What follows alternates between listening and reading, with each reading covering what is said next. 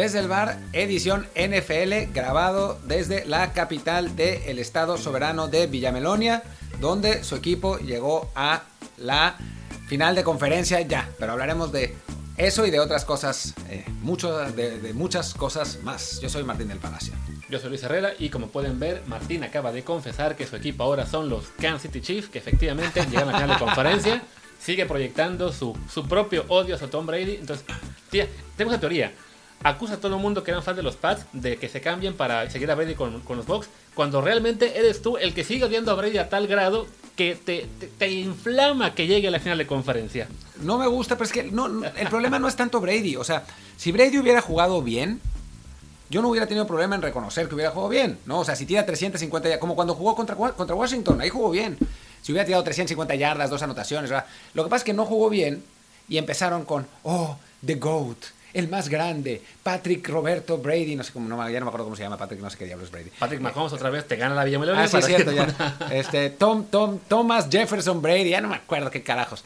Eh, y entonces, eso es lo que me molesta. No, no, o sea, si juega bien, pues la verdad es que no me cae bien, pero pues esa es, es la lógica, porque por muchos años atormentó a, a mi equipo. Pero todo el, el amehuevismo a Brady, cuando pues la verdad es que muchas veces no juega bien, ya no es el de antes, ¿no? O sea, es como si los Saints hubieran ganado por alguna razón extraña, eh, nadie hubiera dicho, oh, Drew Brees, ese grande, ese gran coreback, la leyenda, pues no manches. Yo creo que sí, muchos habrían dicho, ah, Drew Brees se impuso a todo y ganó, pese a que sí jugó de la patada, no solo al final, los últimos del último cuarto que ya se desplomó, sino que si hubiera jugado un buen, un, buen, un buen cuarto cuarto, también muchos habrían dicho, ven cómo se repuso, porque sí, se tiende mucho a que a los jugadores estrella, con que hagan una cosa bien o jueguen el último cuarto bien, que tiene su mérito evidentemente, se infle lo que hizo. Como dice Martín, ayer Brady no jugó espectacular.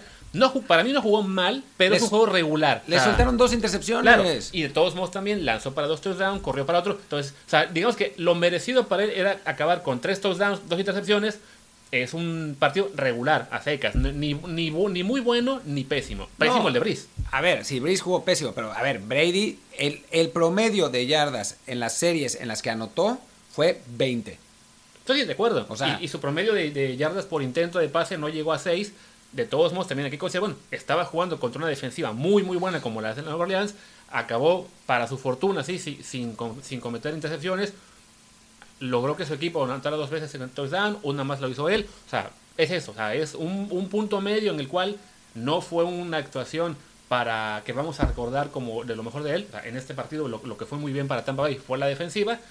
Tampoco fue una de sus noches ahí sí muy complicadas, como por ejemplo el año pasado cuando, lo quedó, cuando quedó eliminado ante Tennessee. Entonces sí, vale eso, ¿no? Dar, darle su, su, justa medida a lo que fue este partido, en el que sí, lo más destacado fue sin duda la defensiva de Tampa Bay, Devin White en particular jugando un partidazo, Antoine Winfield también tuvo eh, momentos importantes. Eh, y bueno, ya que estamos hablando primero de ese juego, aunque, era, aunque fue el último, pues sigamos con eso, ¿no? Este partido que fue además el único en el que no ganó el favorito, sino que Tampa Bay da la sorpresa, porque además había perdido ya dos partidos contra Nueva Orleans en la temporada regular y le acaba ganando 30-20. Sí, creo que, a ver, eh, la, defensiva de, Tampa Bay estuvo muy bien y ese, ese fue lo, más destacado, pero realmente la nota, la nota que debería ser fue el malísimo partido de Drew Brees, ¿no? O sea, Drew Brees realmente jugó muy mal, tres intercepciones de las cuales dos fueron su culpa, otra no, otra le rebotó en las manos al, al defensivo. A ver, la de Alvin Kamara es difícil saber porque Alvin Kamara no volteó, pero en ese caso es, digamos que, que quien se tiende a responsabilizar es el coreback. Quién sabe, ¿no? Quizás Alvin Kamara no corrió la ruta correcta, pero, pero más allá de eso, Drew Brees desde el principio del partido estaba impreciso, lanzando mal. Eh, James Winston fue el, que, el, el, único que tiró un pase de anotación para, para Nueva Orleans. Alvin Kamara corrió bien, lo que en principio tendría que haber eh, que, darle como entrada a, a, a que Drew Brees pudiera eh, desplegar el juego, el juego aéreo, pero no, no lo consiguió. Michael Thomas, la gran figura como receptor en, en Nueva Orleans, no tuvo ni una recepción. Eh, entonces, sí, o sea, creo que, creo que la, la nota real fue que Drew Brees en su último partido pues demostró por qué es su último partido. Sí, no, desafortunadamente para él ya, el, el brazo no le da. Eh, estaba yo viendo la jugada más larga de los, de los Saints, sin contar la jugada de truco que, que la lanzó James Winston, fue un acarreo de, de Alvin Kamara para 17 yardas. Después de eso, la segunda más larga fue un pase de Breeze a Emmanuel Sanders para 16 yardas, de las cuales casi todas fueron digamos, este, por eh, mérito de Sanders, ¿no? O sea, ya Drew no puede, no, no, puede ya más este, lanzar pases largos, ya las defensivas saben que pueden eh, apretar ahí el terreno y pues le, costó muchísimo. Sí, la defensiva de Tampa Bay también tuvo una noche muy, buena, pero pues francamente ya Breeze mostrando por qué, pues sí, era su último intento este año, ya no, no le dio el brazo, como además le pasa a muchas leyendas del deporte que... Casi pues, todas. Que sí, que simplemente pues se quieren retirar a lo grande con último título, cuando pues lo más factible es que ya las, las cualidades físicas no van a dar, dependen, de, perdón, dependen mucho más de lo que son los compañeros. El ejemplo más claro es Peyton Manning hace unos años con, Denver, que, que Peyton Manning estaba aún en peor nivel que Drew Brees hace cinco años o seis ya, no me acuerdo bien, pero ahí sí tenía una defensiva de miedo que fue suficiente para ganar el Super Bowl. En este caso, para mala fortuna Drew Brees, eh, la defensiva no fue suficiente para contrarrestar lo que fueron las limitaciones de, de los Saints, en este caso de, su mariscal, de su coreback, no sé por qué un mariscal, no me gusta decirlo, pero pues bueno, ya, la acaba siendo la, la, triste despedida que no borra en nada lo que es Drew sigue siendo una leyenda de la NFL, va a ser Hall of Fame dentro de 5 años, para muchos va a ser un coreback top 10, incluso ah, para algunos top 7, top 5 de la historia, yo no lo pongo top 5, top 10 quizás sí, eh, se va a quedar con varios récords todavía, aunque se los va a quitar Tom Brady el año que viene seguramente. Eh, y bueno, pues ya, ni modo, se despiden así muchos jugadores. Por lo menos a él le queda así el, el consuelo de que él sí tuvo su año de Super Bowl hace muchos años con, con New Orleans, que además fue un momento no solo clave para él en lo deportivo, sino para una ciudad entera como es New Orleans, que estaba en ese momento reponiéndose del huracán Katrina, y, y el equipo en cierto modo sirvió como pues como el, faro que llevó a esa ciudad a ser más optimista, a, salir de, esa crisis. Y, bueno, pues, se, recordará una gran trayectoria como es la de Brice, más allá de cómo haya terminado. Y pese a todo esto, Nueva Orleans perfectamente pudo ganar el partido. Iba ganando 20-13, eh, iban haciendo una buena serie ofensiva y viene un fumble de Jared Cook en medio campo, eh, que ese, esa jugada, más que las intercepciones de Breeze, fueron, fue lo que cambió la historia, ¿no? Eh, Orleans ya venía con inercia como para por lo menos sacar un gol de campo ahí y sacar 10 puntos de ventaja, que para como estaba el partido parecía una ventaja muy importante. A final de cuentas no sucedió y en 5 minutos cambió todo de ir 20-13 a ir 20-20 y la, en la siguiente serie pase interceptado de, Tampa Bay eh, y a la yarda 3 y bueno, fueron, fue fácil la, el touchdown para ponerse 30-20 y con eso ya, ya bueno, 27-20 en su momento y después 30-20, ¿no? No, pero el que se fue a la 3 fue el primero, el del primer cuarto. Ah, bueno, el segundo fue a la 20. ajá, el fue a la 20 sí, fue, ya fue un poquito más corto, pero sí. O sea, los errores ahí sí, le, los, turnovers le costaron muy, muy caros a, a, los Saints y ahora pues viene ya lo que será la, el off-season, pues ver cómo le hacen para el año que viene, porque sí, tienen, tienen en este momento un gran roster, lo hemos mencionado, que es quizá el mejor de la liga,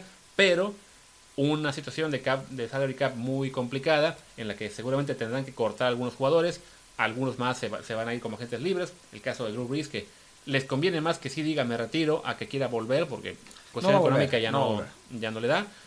Tendrán que plantear, bueno, si Tyson Hill y James Winston son los indicados para de entrada competir entre ellos por el, por el puesto. James también es, es, agente libre, entonces podría tener la tentación de decir, no, mejor me voy a otra parte donde, donde yo pueda jugar, aunque lo más lógico para él sería quedarse en, New Orleans y apostar a ganarle a Taysom Hill, que se puede quedar como, como ¿no? Como un tipo que te juega 20, 25 snaps por partido, como corredor, receptor, fullback y lo que sea, y por ahí en jugarse truco o lo que sea, también tienes a un suplente para Winston, ¿no?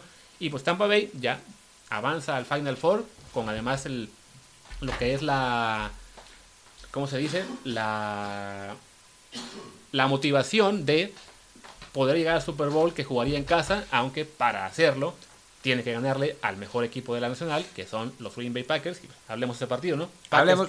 Le ganan 32 a 18 a los Rams. Hablemos de ese partido, un, un, juego que, pues la verdad, nunca estuvo en duda, ¿no? O sea, desde el principio quedó claro que, que los Packers eran, eran mejor equipo, incluso aunque el primer cuarto haya terminado empatado a 3. Em, los, los, Rams no podían eh, ejercer presión sobre, sobre Aaron Rodgers, que esa era la clave, ¿no? Eso era lo que, lo que estábamos esperando. Si los Rams podían presionar a, Rodgers, entonces el partido se podría haber puesto interesante, pero desde el principio con un Aaron Donald lesionado y que se notaba claramente que estaba lesionado, pues Rodgers hizo más o menos lo que quiso, ¿no? Em, nadie dice, oh, Aaron Rodgers, el maravilloso Rodgers, The GOAT.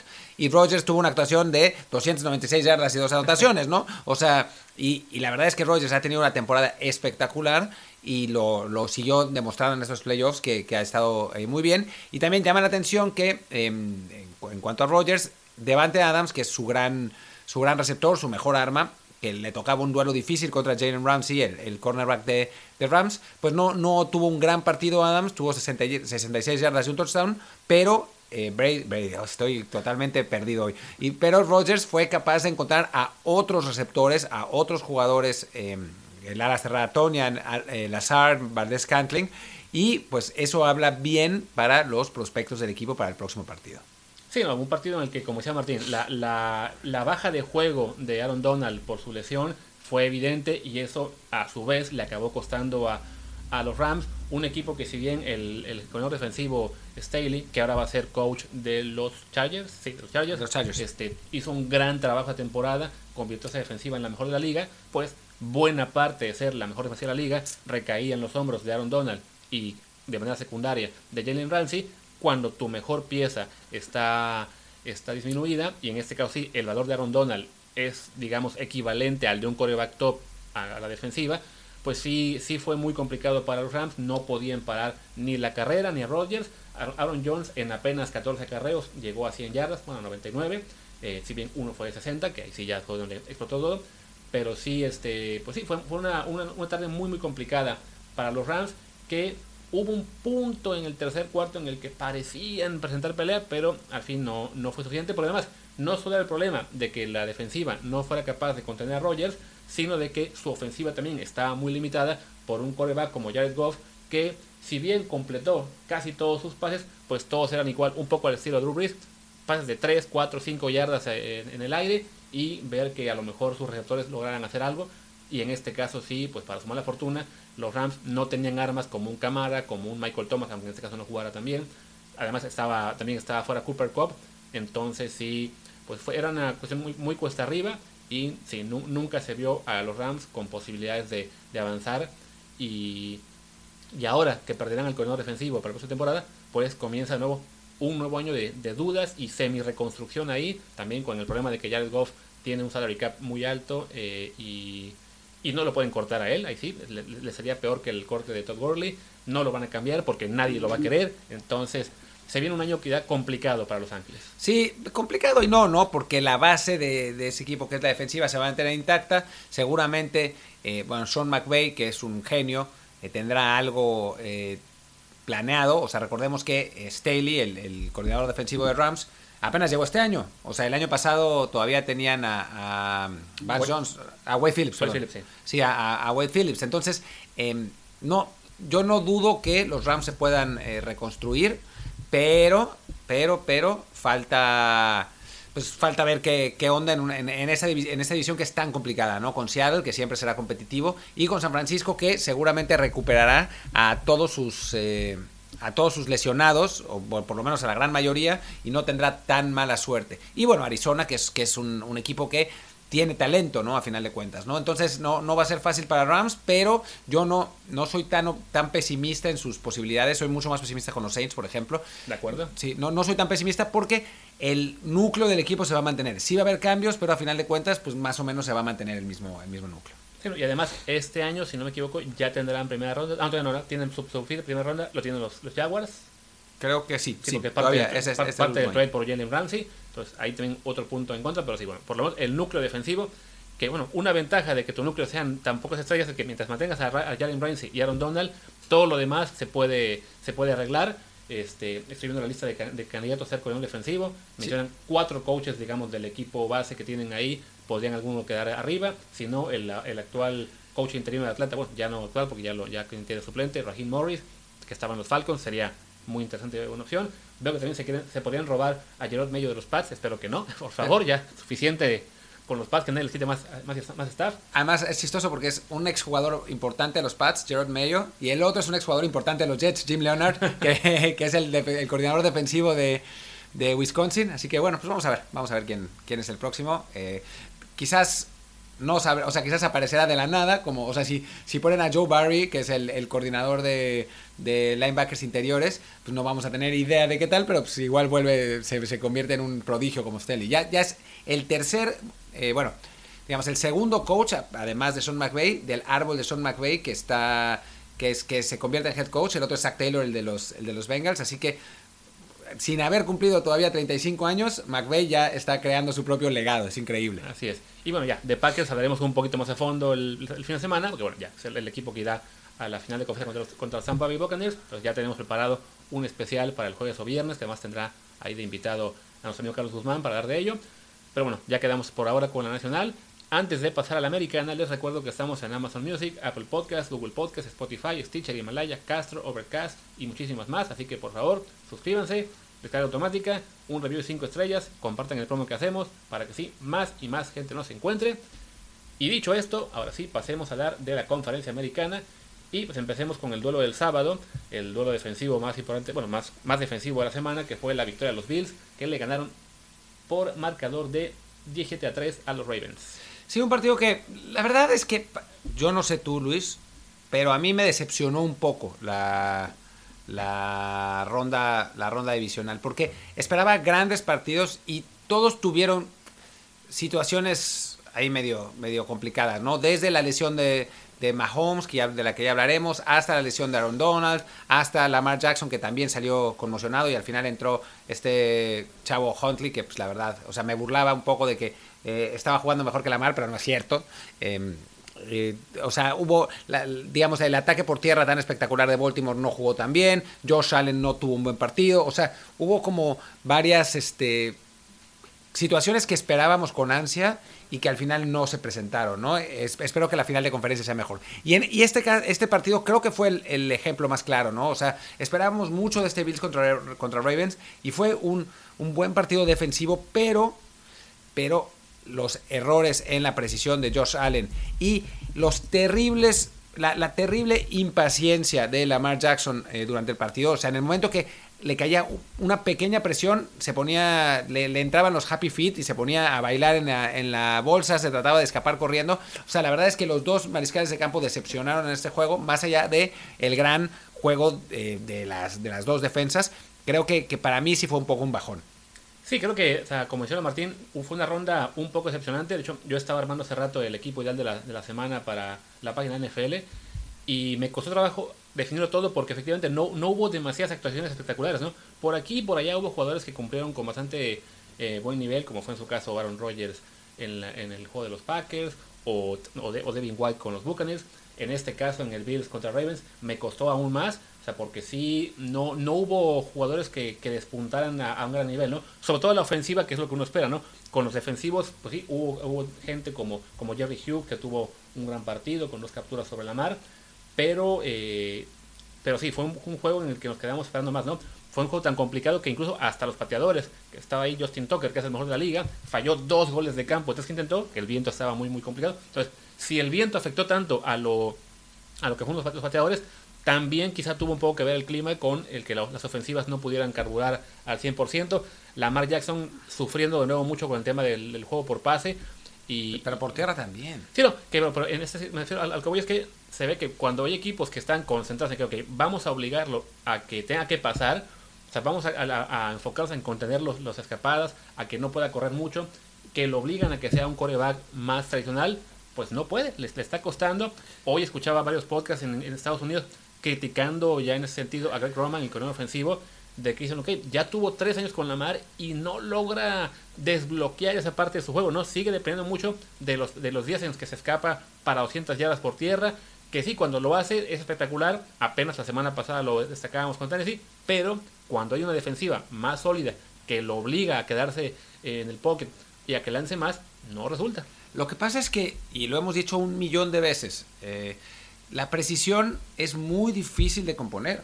O sea, es, o sea, la, toma de decisiones se puede, la personalidad en la, en la bolsa se puede, el, eh, el criterio a la hora de, eh, de lanzar se puede, em, la visión de campo para que no, no, para no quedarse solamente en su primera en su primera lectura se puede. La precisión es bien difícil. O sea, hasta ahora no había habido ningún coreback que mejorara su precisión notablemente eh, desde que llegó de colegial hasta profesional hasta que apareció Josh Allen un poco de la nada. Y todavía a veces Josh Allen como que regresa a la media como el partido del, sábado que mandó varios pases a cualquier parte, ¿no? de, esos, de esos pases de, que mandaba antes en el pasado, como 10 yardas por, encima de la cabeza del receptor o, o 5 yardas a la derecha, pues algunos pases hizo Josh Allen. El asunto es que otros no, ¿no? Y con eso, con eso fue suficiente para avanzar en un partido en el que la defensa de, de, Buffalo sí se impuso. Sí, en el caso de Josh Allen también hay que destacar que esa mejora que ha tenido, sobre todo este año, en la precisión,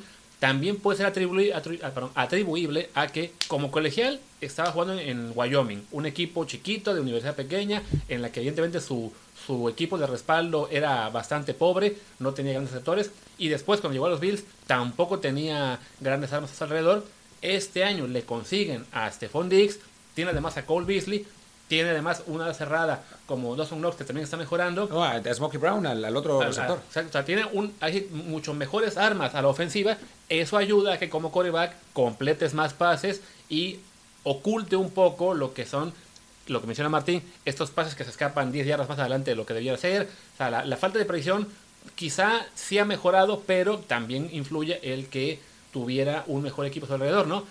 Ese mismo, esa misma mejora que ha tenido en cuanto a receptores eh, Josh Allen, habrá que ver si los Ravens se la pueden conseguir a Lamar Jackson, porque al ser un, equipo tan enfocado en la carrera, de repente sí, como que el cuerpo de receptores ha sufrido. Hablamos de que tuvieron que rescatar a Des Bryant para que fuera su, su, carta secreta este año. Dejaron ir este año también a, la cerrada que fue a Hunter Hearst a Hunter Hearst. Sí, pero bueno, el que, el que recibieron fue mucho mejor. Claro, el problema es que sí, dejas un arma, se te lesionó otro más en, el, en, el, media temporada. Y tus receptores, además, este, ¿cómo se llama? Hollywood Brown, pues le, le, llegan muy pocos targets para lo que quisieras ver de un receptor estrella. Entonces, sí le, le complica eso un poco a Lamar Jackson. Eh, quizá para lo que en la oficina tendrá que enfocarse también el equipo en conseguir por lo menos uno o dos targets más para Lamar Jackson, sobre todo jugadores ya sea a la cerrada o receptores abiertos más grandes con mayor radio de, atrapada, de que no, de que puedan ayudarle un poquito a, a Lamar, de que no tenga que ser tan preciso su pase, sino que, que se lo mande a un gigante como Gronk, por ejemplo, cuando era el caso de los Pats, que bueno, se la mandabas a medio metro de él, no, importa, va a estirar el brazo, la va a atrapar, eh, que, que, que ayude un poco más, ¿no? Porque sí, esta fórmula de, Baltimore de tener una gran defensiva, que ya es muy complicado que sea mejor de lo que es, y un Lamar que se puede escapar para 150 días cada partido, no, no alcanza, ¿no? Ya se vio que en playoffs hace falta que dé el paso adelante como, como pasador, y hasta ahora, pues su tercer año no lo ha hecho, ¿no? Sí, te, te, permite llegar hasta, hasta cierto lugar, ¿no? O sea, no, no te va a permitir ganar un Super Bowl, sino pues esto, te enfrentas a un equipo más completo, con un coreback más completo y terminas perdiendo el partido, ¿no? Y creo que, creo que eso es, eso es el asunto. Y bueno, ya también hablaremos de Buffalo cuando, cuando analicemos el, partido contra Kansas City, que sufrió... Ah, ah pero, antes de, hablar de, Kansas City, el caso también de Lamar, hay que recordar que acabó su tercer año, así que a partir de este offseason ya es elegible para una extensión de contrato. Y se la van a dar. De entrada, lo más seguro, lo, lo que es obvio es que, que Baltimore va a activar el quinto año de su, pacto de novato para ya tener asegurado hasta 2022. Pero aquí lo, interesante es ver con qué con qué ánimo encaran la negociación de la renovación, ¿no? Por un lado ves cómo los equipos que ya renovaron sus corebacks con el después del quinto año, por un lado Carson Wentz y Jared Goff, que los renovaron casi casi inmediato, y ahora se arrepienten porque, el, porque no, no han dado un estirón, y en el caso de Wentz incluso se ha ido para abajo, o el caso a lo mejor de Dak Prescott, que por tener un poquito la duda de si será que va a dar un paso adelante, será que va a mejorar, los Cowboys no, no lo hicieron y ahora están eh, pues igual en el infierno del cap porque tendrán que pagar una millonada. Entonces con Lamar siendo un, ya MVP de la liga el año pasado, también te queda la duda de qué tanto va a mejorar su, su juego por pase, sobre todo pensando en esto, ¿no? en unos playoffs en los que sus escapadas por carrera no alcanzan. Pues se la van a dar se la van a dar, le van a, lo van a renovar, le o sea, van a hacer válida la opción y lo van a renovar, porque no es fácil encontrar un, coreback en, la liga, ¿no? Y además toda la ofensiva de, Baltimore está, eh, digamos, enfocada a Lamar Jackson, al punto que sus dos suplentes eran clones de Lamar, ¿no? O sea, no es, no es que no es que, o sea, por ejemplo, ahora hablaremos de Mahomes, su lesión. Chad Henney no tiene absolutamente nada que ver con Mahomes, pero eh, nadie tiene que ver con Mahomes, ¿no? Pero bueno, digamos, muchas veces no, no, no es igual el coreback titular a los suplentes. En este caso, tanto Huntley como eh, RG3 son clones de Lamar, son dos jugadores que, que, son iguales, ¿no? Entonces tienen esa, esa ofensiva, no, no parece que vayan a correr a Greg Roman, así que pues van a vivir y morir con Lamar. Que si eso les alcanza, pues ya, ya, ya veremos, ¿no? Pero, pero no está fácil. No sé qué está checando Luis en Wikipedia. Eh. que aparte, el suplente de Lamar, el, el, además del que jugó este sábado y de RGT, también estaba Trace McSorley, que se lesionó, y él también es idéntico, o sea, es del mismo perfil, ¿no? Pero sí, yo tengo ahora la duda de si Baltimore no dirá, ¿sabes qué? Vamos a activar el quinto año ya en este momento y vamos a aguantar un poquito el tema de la renovación para también meterle presión de que tiene que mejorar sí o sí en ese aspecto de su juego que en playoff le está fallando. Pero bueno, ahora sí pasemos a hablar de el último partido de, la americana, que fue pues este juego que se apretó más de lo debido, porque Mahomes se lesionó evidentemente y no hubo otra cosa, la victoria de Kansas City 22 a 17 sobre Cleveland. Sí, un partido que la verdad es que hasta el principio del tercer cuarto, a pesar de que para entonces Mahomes ya estaba lesionado del dedo, em, parecía que estaba completamente definido, ¿no? O sea, llega una, una intercepción a, Baker Mayfield en la que los Chiefs quedan en la yarda, no sé, 40, 45. Y ya, ahí parecía que, estaba definido, pero, pero, lograron parar a, Kansas City. Falló el gol de campo el pateador. En la siguiente serie ofensiva anotó Cleveland. El partido a 19-10, todavía estaba controlado. Y después, Patrick Mahomes, en una jugada incomprensible, intentó un, un quarterback sneak para, conseguir un, primero y 10. Y se conmocionó la, eh, Mahomes. Y a partir de ahí el partido se puso complicadísimo y lo sacó la defensiva, finalmente. Sí, o sea, la verdad que la, primera mitad se, ¿no? se notó lo que era la diferencia entre Kansas y Cleveland. Cleveland que intentaba, que luchaba, que, se, que por ahí se acercaba.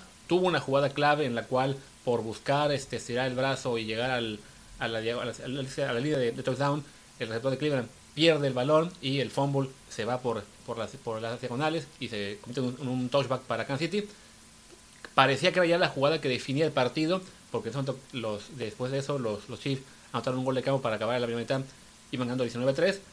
En la segunda reacciona un poco mejor Cleveland, su ataque terrestre se, empieza a hacer más y más fuerte y Cleveland y, y casi no los podía parar, pero la lesión de Mahomes, que como dice Martín, ya estaba mostrando problemas de primera mitad con el tema del dedo, que se veía que le molestaba para correr y que es una lesión que, aunque más que a poco, puede ser muy dolorosa y muy molesta en cada movimiento del coreback, llega la, jugada en la que acaba el, pues, aparentemente conmocionado. El, golpe en sí no parecía tan grave, pero sí el latigazo o algo. Parece, eh, parece que en realidad lo ahorcó. Ya. Lo ahorcó y entonces eh, no, no, recibió suficiente aire y por eso medio perdió el conocimiento, pero al mismo tiempo están tratando de ver si realmente tiene una conmoción o no. Sí, entonces el punto es que, bueno, la, ausencia de, Mahomes evidentemente pues le, dio nueva vida a Cleveland, que siguió ahí empujando. Llega la hora de Chad Hinn, este coreback que lleva ya tres años en la liga, que fue en su momento un pick de segunda ronda de Miami, que no, no lució nunca ahí. Se fue a Jacksonville, tampoco lució nunca ahí, pero bueno, tuvo su, su batalla con Blake, no, con Blake con Blaine Gabbert por ser titular en ese equipo. Después estuvo, estuvo demorando por la liga como suplente, pero bueno, lleva ya 13 años ahí ganando dinero de a 3, 4 millones por cada temporada, por no hacer mucho. Le llega su momento en estos playoffs.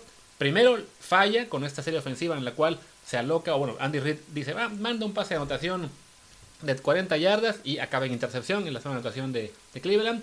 Eso permite que Cleveland reaccione poco a poco.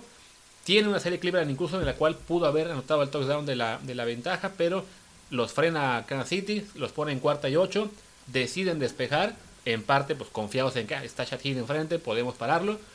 Y en este caso sí, la ofensiva de, de Kansas respondió con lo suficiente y, es, y llegó esa jugada del cuarta y uno en la que se la juegan con un pase además a Tariq Hill, lo que demuestra pues, lo que es la confianza de Andy Reid en todo su equipo y que dijo que aunque, sea Chad Hill, aunque no haya jugado tan bien en la serie anterior, está bien entrenado, se sabe la jugada a la perfección, le va a pasar a Tariq Hill, que es una, una garantía, la podemos sacar y confirma el pase a la final en la que se enfrentará a los Buffalo Bills la semana que viene. Sí, y desde la jugada anterior, ¿no? Que era cuarta y 19, creo, y que, bueno, pues todo el mundo esperaba un pase largo y se echaron para atrás los, los defensivos de Browns y Chad Henney hace, su, hace un quarterback sneak de 18 yardas, estuvo a nada de llegar realmente, eh, pero eso fue lo que eh, puso la mesa para poder conseguir esa, esa última conversión, porque de no, o sea, cuando la cosa estaba en tercera y 18, pues todo parecía indicar que Cleveland y Baker Mayfield iban a tener otra otra opción para anotar, ¿no? Eh, y digo, con 50 segundos anotar un touchdown y con la defensiva de, Kansas como estaba jugando estaba complicado, pero, pero, pues es la NFL, ¿no? Y nunca, nunca se sabe, así que, que pues, bueno, realmente una gran, gran actuación de, de, Andy Reid, del coach, a pesar de que se equivocó en esa jugada en la que Mahomes se conmocionó, francamente, pero, pero bueno, y después eh, lo, que, lo que hay que ver obviamente es quién va a jugar la próxima semana, ¿no? Si juega, si logra eh, recuperarse Mahomes o si la se la tienen que jugar con Henny, que pues, por, o sea, no es lo mismo entrar un ratito en un partido que tenerse que preparar para jugar un partido contra pues una de las mejores defensivas de la liga en el prime time más grande que puede haber, entonces pues sí se, se, ve complicado para Kansas City. Lo que sí es que como parece que en realidad Mahomes no estaba conmocionado, entonces todo parecería indicar que sí va a jugar aunque también recordemos que se lesionó el dedo del pie en ese primer cuarto, nadie habla de eso, pero ya desde entonces no estaba al mismo nivel. Sí, no. O sea, como buen signo de que va a jugar está el hecho de que las casas de apuestas ya pusieron línea para el partido contra los Bills. Si Mahomes estuviera en, gran duda, no lo habrían hecho. La pusieron, ponen a Chief por 3. hecho, la de la nacional es los Packers por 3.5. Entonces, que ya haya línea es un indicativo de que sí creen que, van que va a jugar y que hay mucha confianza en que va a estar ahí, ¿no? Y, para, y al su nivel. El tema de la lesión, sí creo que él quizás se menosprecia un poco, sobre todo considerando el ejemplo del partido del sábado de los, de los Rams, de cómo Aaron Donald, de quien sabíamos desde la semana pasada que estaba lastimado, que se lastimó contra Seattle y que era un problema de costillas, que sí, supimos el lunes, no, sí va a jugar, pero era una lesión que lo podía limitar, se fue. Así ocurrió ante los Packers y eso fue clave para el partido. Entonces ahí sí, mucho ojo con los Chiefs de saber qué tal estará Mahomes para ese partido, qué tal está el dedo, porque la, conmoción o no, aparentemente no lo fue, será algo que quede atrás, pero una lesión en un pie puede ser realmente una cosa muy molesta. Y con todo que, bueno, por talento de Mahomes, pues puede estar más limitado físicamente y de todos modos se va a sacar de la manga eh, pases increíbles. Sí es una pequeña cuestión en la que hay que preocuparse. Y bueno, y hablemos un poco de Cleveland, lo que es el futuro para este equipo que por fin volvió a playoffs después de 20, de, no, como de 17 años, ganó un partido por primera vez después de 25 y que además pues el futuro luce muy prometedor con un muy buen coach como Kevin Stefanski, con Baker Mayfield que poco a poco va, va mejorando, tomando un rol no del líder del equipo, sino simplemente de un game manager que sabe que se puede apoyar en su juego terrestre y su defensiva. Veo que tienen el cap, el séptimo salario, bueno, el séptimo espacio más amplio en salario para el año que viene, aunque sí, algunos agentes libres importantes, pero bueno, parece que se viene un área interesante para Cleveland, ¿no? Sí, interesante, eh, sobre todo porque la división no pinta bien en general. O sea, Pittsburgh va de bajada, claramente, va a, ser, va a tener que hacer eh, Mike Tomlin su enésima renovación de, ese equipo. Lo va a conseguir porque es Mike Tomlin, pero les va a costar un par de años eh, pues sobrevivir la, la salida de, de Rotisberger. En Baltimore, pues sabemos las limitaciones que tiene, es un equipo muy sólido, pero que no va a llegar más allá. Cincinnati tiene potencial, la verdad, pero pues todavía le falta eh, recorrido. Vamos a ver qué tal eh, regresa Joe Burrow después de, su lesión. Así que el rival a vencer de esa división, por lo menos el año que viene, parece Cleveland. Y además, la razón por la que tiene todo ese cap es porque ha elegido muy bien en el draft, finalmente, ¿no? Después de muchos años de drafts horribles, eh, pues sus temporadas de donde terminó 0-16 y 1-15 le han dado la, posibilidad de tener un muy buen roster de formado a partir de, selecciones del draft. Así que, que pues tiene, tiene buena pinta la cosa. Sí, no, o sea, yo no sé si llegaría al punto de decir que sean rival a vencer tan pronto, pero por lo menos sí eh, estarán definitivamente en la pelea por ganar la división y casi ¿Quién, dirías que es el rival a vencer esa división? Es que yo creo que entre ellos y Baltimore estará más peleado. creo que Baltimore todavía, por el equipo que es, porque no perderá gran cosa en la agencia libre, aún lo pondría adelante en términos de favoritismo, ¿no? ya lo que pueda pasar año que viene, quién sabe, ¿no? Pero Browns terminó encima de Baltimore, de Baltimore esta temporada. No, quedó sexto. ¿Browns ganó un partido más? ¿Sí? Sí. no, quedó, Browns fue el sexto, Baltimore a quién le ganó. No, sí, fue bueno, ah, Baltimore quinto y fue, sí, fue Browns sexto. terminaron con el mismo récord. Sí, algo así, creo que, pero sí fue, Baltimore le ganó el, al cuarto que era Tennessee.